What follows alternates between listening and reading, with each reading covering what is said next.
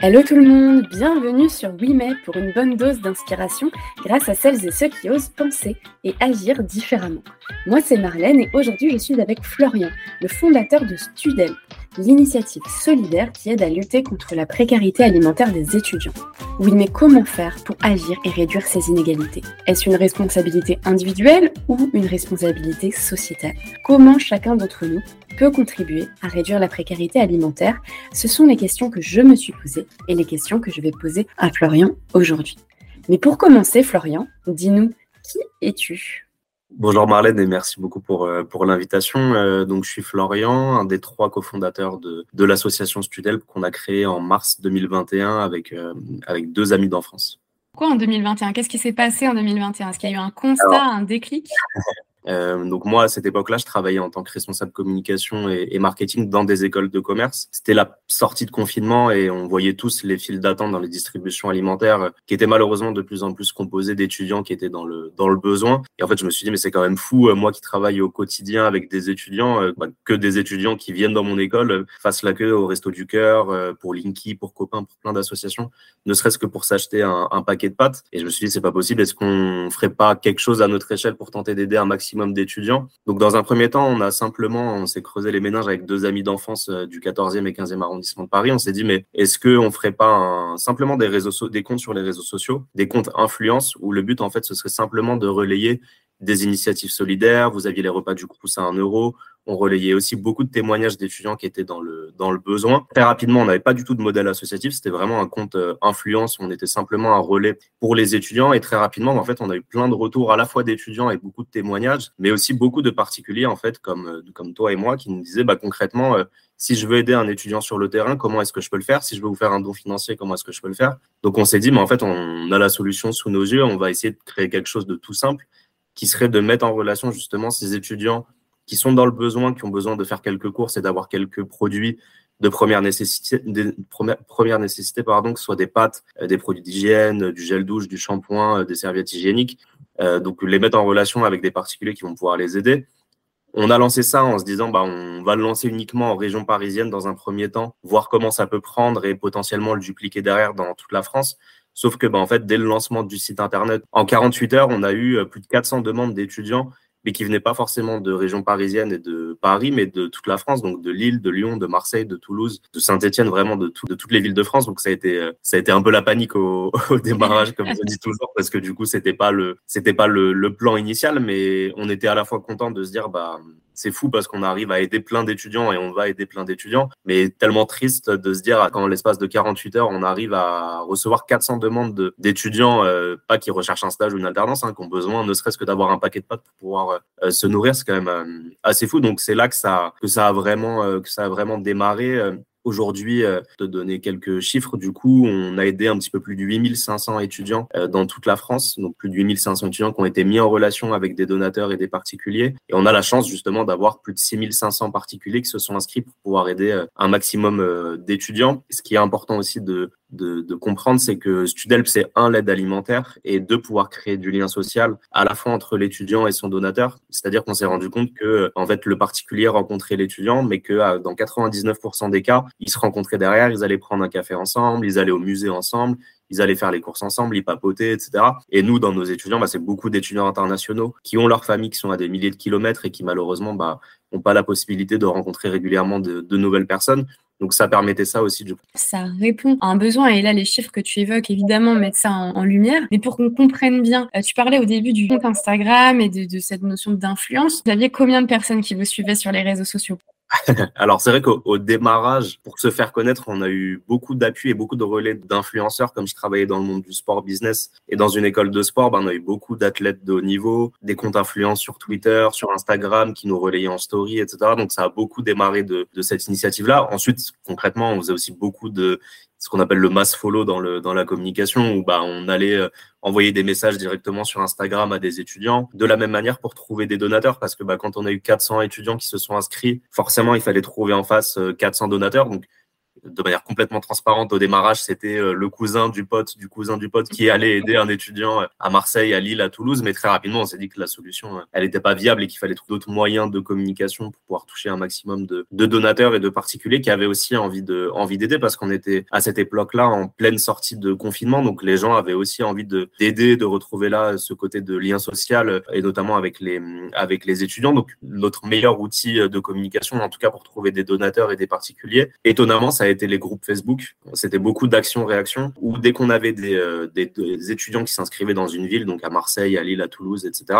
on allait dans des groupes Facebook en local, du coup, on mettait un message type en disant, bah écoutez, on a reçu X demandes d'étudiants proches de chez vous. Est-ce que vous êtes prêts à faire euh, un panier repas pour des étudiants, leur faire quelques courses? Si oui, n'hésitez pas à vous inscrire sur le site de Studel. Et de fond en compte, du coup, on a eu énormément de donateurs qui se sont inscrits. Je crois qu'au total, ça représente peut-être 3000, euh, 3000 donateurs, donc un petit peu plus de la moitié. C'est via les groupes Facebook et c'est aussi la richesse de Studel, c'est qu'on a plein de belles histoires qui sont arrivées complètement euh, euh, au hasard ou alors on est toujours arrivé au, bon moment. C'est que sur les groupes Facebook, on a eu un article dans Le Monde, euh, on était en homepage du site pendant plus de 72 heures, c'était en décembre 2022 et en fait, c'est une journaliste qui nous a connus euh, via un groupe Facebook, du coup, euh, qu'on a mis en local. Je crois que c'était dans le 91, un tout petit groupe Facebook dans une petite ville. Et il s'avère qu'elle était pigiste pour Le Monde. Elle a proposé un article à sa rédaction. Et du coup, par la suite, on a eu, la chance d'avoir un article qui a été en page du site du Monde pendant plus de 72 heures, qui a été un gros effet euh, domino pour nous, puisque derrière, on a reçu plus de 3000, je crois que c'était 2100 donateurs qui se sont inscrits pour aider des étudiants. On a reçu énormément de dons financiers de particuliers, plein de demandes d'entreprises pour des nouveaux partenariats. Et aussi, effet domino, du coup, plein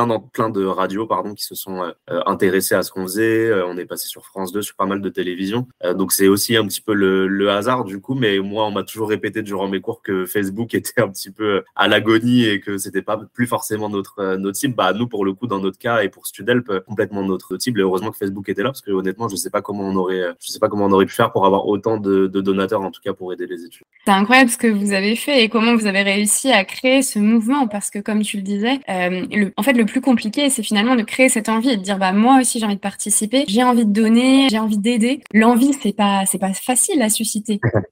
Bah, c'est clair. Là, là où je pense qu'on a aussi fait la différence, c'est que bah, demain, euh, quand on veut s'inscrire dans une association, euh, faire un don financier à une association, on sait pas forcément où va l'argent. Là, pour le coup, c'est un engagement en fait qui est réel et qui est terrain pour le pour le donateur et pour le particulier, puisqu'il s'inscrit, il reçoit un mail automatique. Bah, il s'inscrit en l'espace de même pas 15 secondes. Il reçoit son mail automatique. On lui détaille bah, comment ça va se passer, comment est-ce qu'il doit contacter l'étudiant, quel type de produit il peut lui offrir, etc. Derrière, on lui envoie les coordonnées d'étudiants proches de chez lui. C'est à lui de contacter directement l'étudiant. C'est à lui de trouver un arrangement avec l'étudiant aussi pour pouvoir se retrouver, soit d'aller faire les courses ensemble, soit de faire des courses en ligne, soit euh, de se retrouver, d'avoir la liste en amont des, produits. Donc c'est un engagement qui est réel et on sait que bah voilà, on va faire des courses pour 20 euros, 30 euros pour un étudiant. On va lui faire réellement des courses et on va aller lui donner le panier repas qu'on va faire. Il y a beaucoup de donateurs qui font ça aussi en famille avec leurs enfants ou des personnes âgées qui le font euh, parce que euh, bah, derrière elles attendent en retour de pouvoir aller prendre un café ensemble aussi. Donc c'est on a beaucoup de, de, belles histoires qui se sont créées et honnêtement, ouais, je pense que le, le, meilleur outil, en tout cas, de communication qu'on ait eu, et encore une fois, ça c'est quelque chose qu'on m'a appris durant mes cours, mais c'est le bouche à oreille. Et honnêtement, euh, que ce soit à la fois côté étudiant et côté donateur, c'est qu'on s'est rendu compte bah, qu'en fait, les 400 premiers étudiants qui se sont inscrits,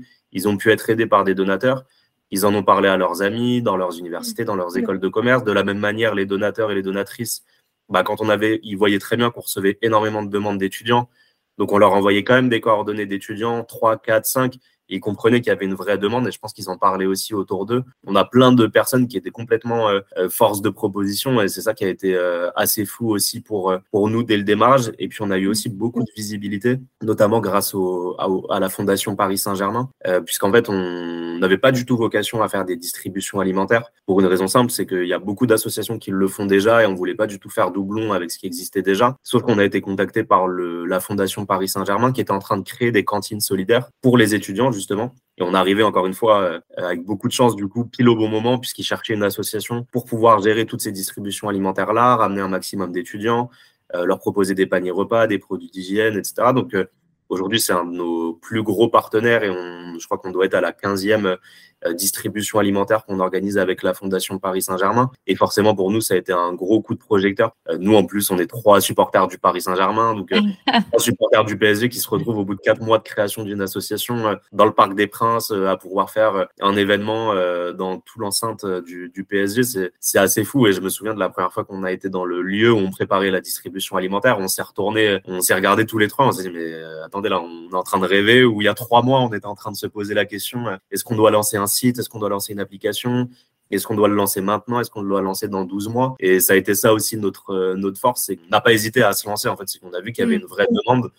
C'est marrant parce que oui, tu parles d'audace. Effectivement, vous avez vraiment osé agir et en observant votre environnement. Vous avez dit, bon, bah, c'est maintenant, il n'y a plus le temps de patienter, il faut y aller. Vous avez osé le faire et vous avez bien fait. Ce que tu racontais juste avant vis-à-vis du Paris Saint-Germain, c'est vrai que là, moi, j'avais en tête l'adage qui donne reçoit. Finalement, tu as initié un mouvement solidaire, un mouvement citoyen et puis, euh, bah, en contrepartie, euh, un très beau partenaire euh, dès le départ, un lieu qui te fait rêver, un rêve d'enfance. C'est génial. On est vraiment pour toi, en tout cas, sur cette dynamique de donnant-donnant, c'est top. On entend très souvent, justement, que les Français sont compliqués à engager, que les gens aujourd'hui n'ont pas forcément envie de s'engager. Est-ce que selon toi, il y a aussi un, effet euh, contextuel, conjoncturel? Est-ce que euh, si tu avais lancé le mouvement aujourd'hui, est-ce que tu penses que ça aurait eu euh, la même résonance? Je pense qu'honnêtement, encore une fois, le facteur chance a, a joué puisqu'on l'a lancé pile au moment de la sortie du, de confinement. Du coup, donc je pense que c'était complètement le bon moment pour lancer ce, ce type d'initiative-là parce qu'on voyait régulièrement des, des médias qui relayaient les distributions alimentaires. Euh, on était juste en train de sortir euh, tout doucement du confinement et les gens avaient envie de l'envie d'aider. Honnêtement, je pense que si on l'avait lancé aujourd'hui, ça aurait peut-être pas eu le même impact euh, et on n'aurait peut-être pas eu autant, autant d'inscrits côté étudiant, si je pense, parce que bah, l'inflation fait qu'on reçoit toujours autant de demandes que, qu'au lancement de, de l'association. Mais mais côté donateur, non, honnêtement, euh, au contraire, justement, euh, c'est vrai qu'au démarrage, on se disait, bah, est-ce qu'on va avoir des gens qui vont vouloir aider euh, des étudiants que tu, parce que mine de rien, c'est quand même des étudiants, c'est un peu l'inconnu. On aide un étudiant qu'on connaît pas forcément.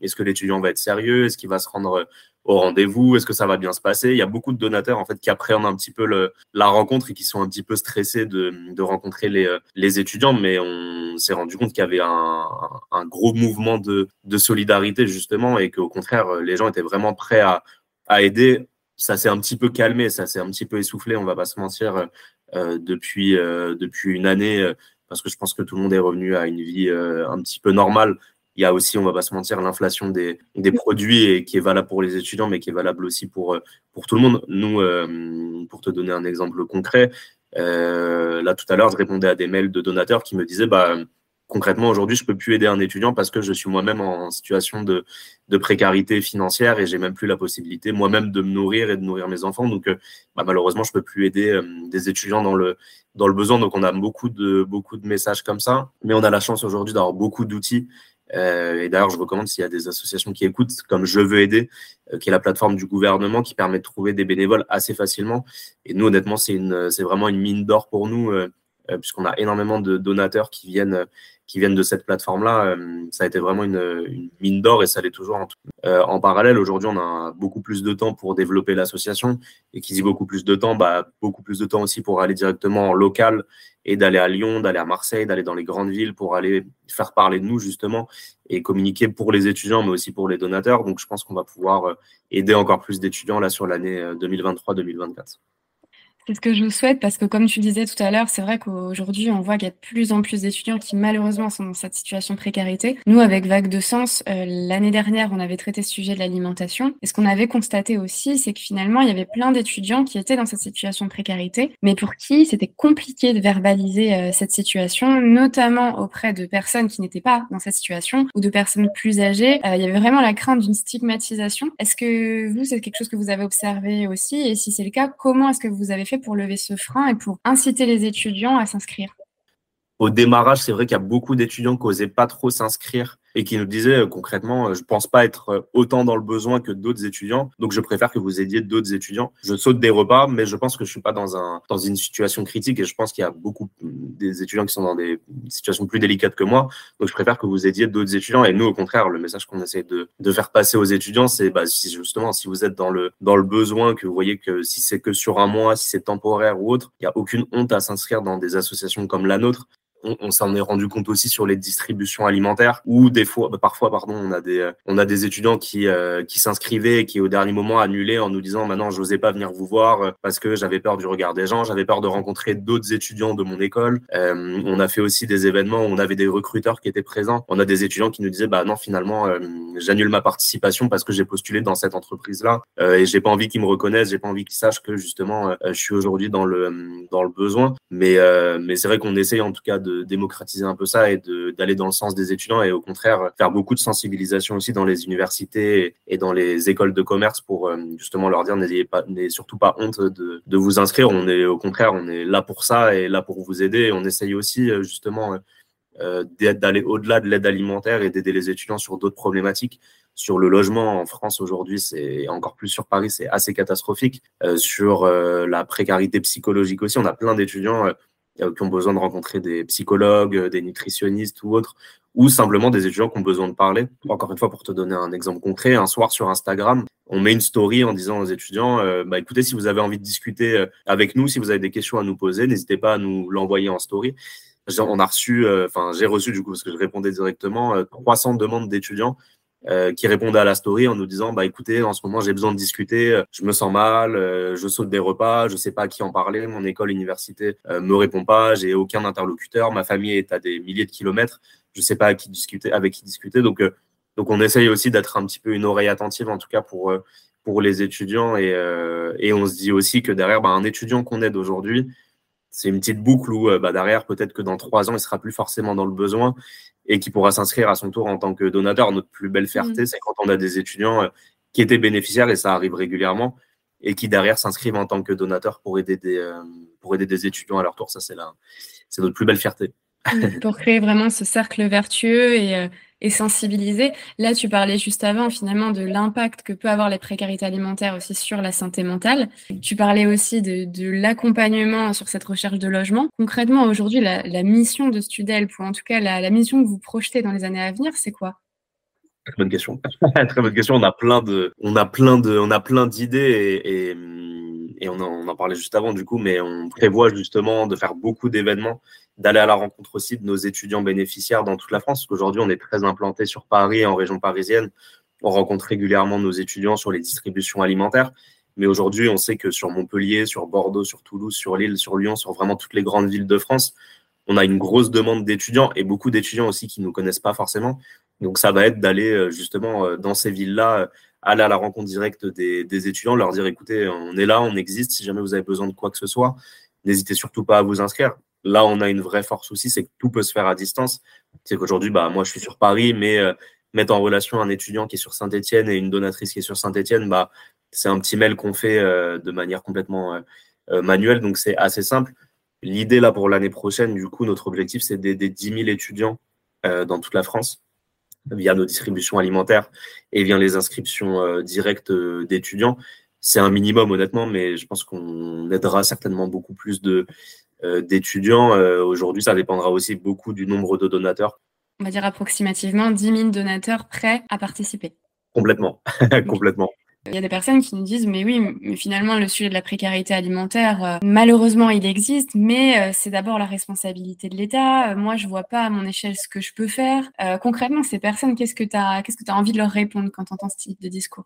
Alors que je suis complètement d'accord avec eux, que je suis complètement d'accord avec eux, mais, mais qu'aujourd'hui, euh, il faut être dans, je pense qu'il faut être dans l'action et, et, sur le, quand je dis action, c'est d'être sur le terrain régulièrement. C'est pour ça que régulièrement, quand on passe euh, à la télé ou à la radio, une des questions qu'on nous pose, c'est euh, si vous étiez euh, politique, qu'est-ce que vous mettriez en place pour aider les plus d'étudiants, etc. Aujourd'hui, c'est pas notre rôle à nous et c'est pas moi, Florian Ripper, qui vais qui va pouvoir trouver des, des, solutions concrètes, ou en tout cas, je serais peut-être pas là euh, si c'était si le cas, mais, euh, mais aujourd'hui, nous, en tout cas, on préfère faire des actions de terrain et le peu de temps qu'on a alloué euh, aux étudiants, bah, le passer concrètement sur des distributions alimentaires, d'aller à leur rencontre, leur proposer pas mal de, pas mal de solutions hors alimentaire aussi, sur le logement, sur la précarité psychologique, financière, etc. Euh, le bien manger aussi, on essaie d'éduquer beaucoup les étudiants euh, euh, à ce sujet-là, mais, mais c'est vrai qu'aujourd'hui, enfin voilà, le scandale, je pense que tu l'as peut-être vu, mais le, les repas à 1 euro, les repas du Crous, qui ont été refusés pour une voix, alors que nous, enfin, de manière complètement transparente, dans cette liste-là, on a des politiques qui, qui nous ont dit ouvertement, je veux aider un maximum d'étudiants, et on s'est rendu compte que c'est des politiques qui ont refusé du coup la loi pour les repas à 1 euro. Donc honnêtement, je, sans parler politique ou quoi que ce soit, mais je trouve que l'État fait déjà pas mal de choses aussi pour, euh, aider les étudiants. Il y a pas mal d'aides pour les étudiants, mais on se rend compte d'une chose, nous, euh, et ça pour le coup, c'est la réalité du terrain, c'est que les étudiants internationaux sont complètement euh, délaissés, de par, un, les universités, les écoles de commerce. Aujourd'hui, et, je connais bien le, secteur, c'est que bah, un étudiant qui vient de l'étranger, on lui promet un petit peu monts et merveilles en arrivant en France et notamment à, Paris, dans la ville lumière en leur disant bah, on va vous aider à trouver une alternance, on va vous aider à trouver un logement, vous inquiétez pas, on a des partenariats pour vous aider là-dessus. Sauf qu'en fait, bah, ils arrivent en France, personne ne les aide à ne serait-ce refaire leur CV, l'aide de motivation, personne ne les prépare aux entretiens d'embauche, ils parlent anglais, ils parlent pas très bien français, donc c'est très compliqué de trouver une alternance pour eux. Personne ne les aide, sur le logement, donc ils se retrouvent à devoir euh, euh, passer par des plateformes comme Le Bon Coin, euh, ou autres, et ils se retrouvent dans 98% des cas dans des arnaques ou autres. Et régulièrement, on a des demandes d'étudiants euh, sur de l'aide pour le, pour le logement, euh, pour ce type de problématique-là. Mais, mais aujourd'hui, il y a tellement de, enfin, il y aurait tellement à faire euh, sur tout ça. Nous, on essaye d'être 360 et d'être un sur l'aide alimentaire, mais vraiment d'aider un maximum d'étudiants sur, sur le reste. Mais, mais je pense qu'il y a un rôle, un, de l'État, oui, et deux, des universités et des écoles de commerce. je pointe, je pointe volontairement les écoles de commerce pour avoir travaillé là-dedans. Euh, je sais qu'il y a beaucoup d'étudiants, en tout cas, euh, je pense peut-être 80% de nos étudiants inscrits euh, sont qui sont bénéficiaires de l'association sont des étudiants qui sont en, école de commerce. Donc, il y a un vrai travail à faire là-dessus. Nous, on essaye de, de travailler, d'avoir de mettre en place des actions, en tout cas avec avec certaines écoles qui ont envie justement de discuter avec nous et d'aider un maximum d'étudiants. Mais, mais je pense qu'il y en a, il y a encore énormément d'acteurs à, à, éduquer là-dessus, malheureusement. Malheureusement, comme tu le dis. Mais aujourd'hui, c'est vrai qu'avec euh, avec ce que tu fais, ce que vous faites, vous créez aussi euh, ce mouvement, vous permettez à chacun justement de se mobiliser à l'échelle individuelle, de créer cette, dynamique collective. Et comme tu dis, l'État finalement en fait, mais en fait peut-être pas assez. Mais tu disais que Studel, au-delà euh, de réduire la précarité alimentaire, permettait aussi de créer du lien social, du lien intergénérationnel peut-être? Complètement.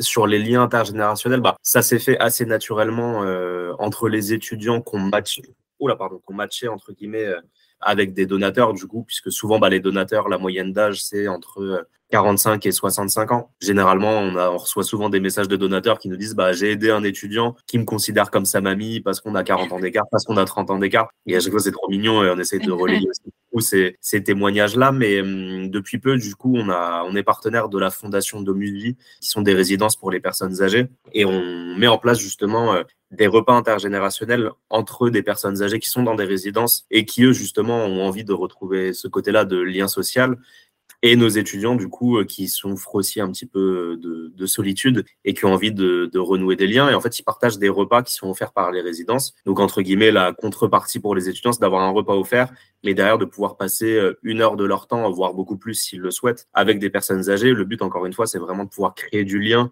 et qui puissent se retrouver régulièrement euh, pour d'autres euh, pour d'autres échanges. On a commencé à le faire sur Paris, on, va le faire à la rentrée euh, sur Marseille du coup très prochainement. Mais mais on a cette volonté là en tout cas de, de pouvoir faire tout ça, peut-être même à terme de pouvoir créer des des colocations intergénérationnelles entre des personnes âgées et, des étudiants. mais ça c'est c'est hyper important. Et Donc c'est génial cette idée de repas intergénérationnel. Et ça fait quoi quand on met un étudiant et une personne qui est dans une résidence autour de la table? De quoi est-ce qu'il parle? C'est les sujets euh, Est-ce que tu peux, euh, est-ce que tu as des exemples, des anecdotes? euh, alors complètement, puisque j'ai participé il n'y a pas si longtemps que ça à un repas justement dans le, dans le 13e arrondissement, dans la résidence des Gobelins de Domusvie, entre deux étudiants et, trois, et trois personnes âgées. Alors sur, sur le premier repas, il s'est avéré que l'étudiant bénéficiaire qui était présent était architecte, faisait des études euh, dans l'architecture, a été mis en relation et le, la personne âgée qui était présente était ancienne architecte, donc forcément ça a, tout, de suite euh, matché. Et sur la deuxième rencontre, euh, on a eu des étudiants qui, qui avaient des profils assez variés, qui n'étaient pas forcément en lien avec avec le parcours et le profil des, des personnes âgées, mais ça a tout de suite bien matché parce que bah, les personnes âgées avaient beaucoup voyagé. on avait une personne âgée qui avait voyagé en, Afrique et on avait un étudiant qui était d'origine béninoise, donc forcément du coup ils ont trouvé tout de suite beaucoup de beaucoup de liens et beaucoup de choses à, raconter.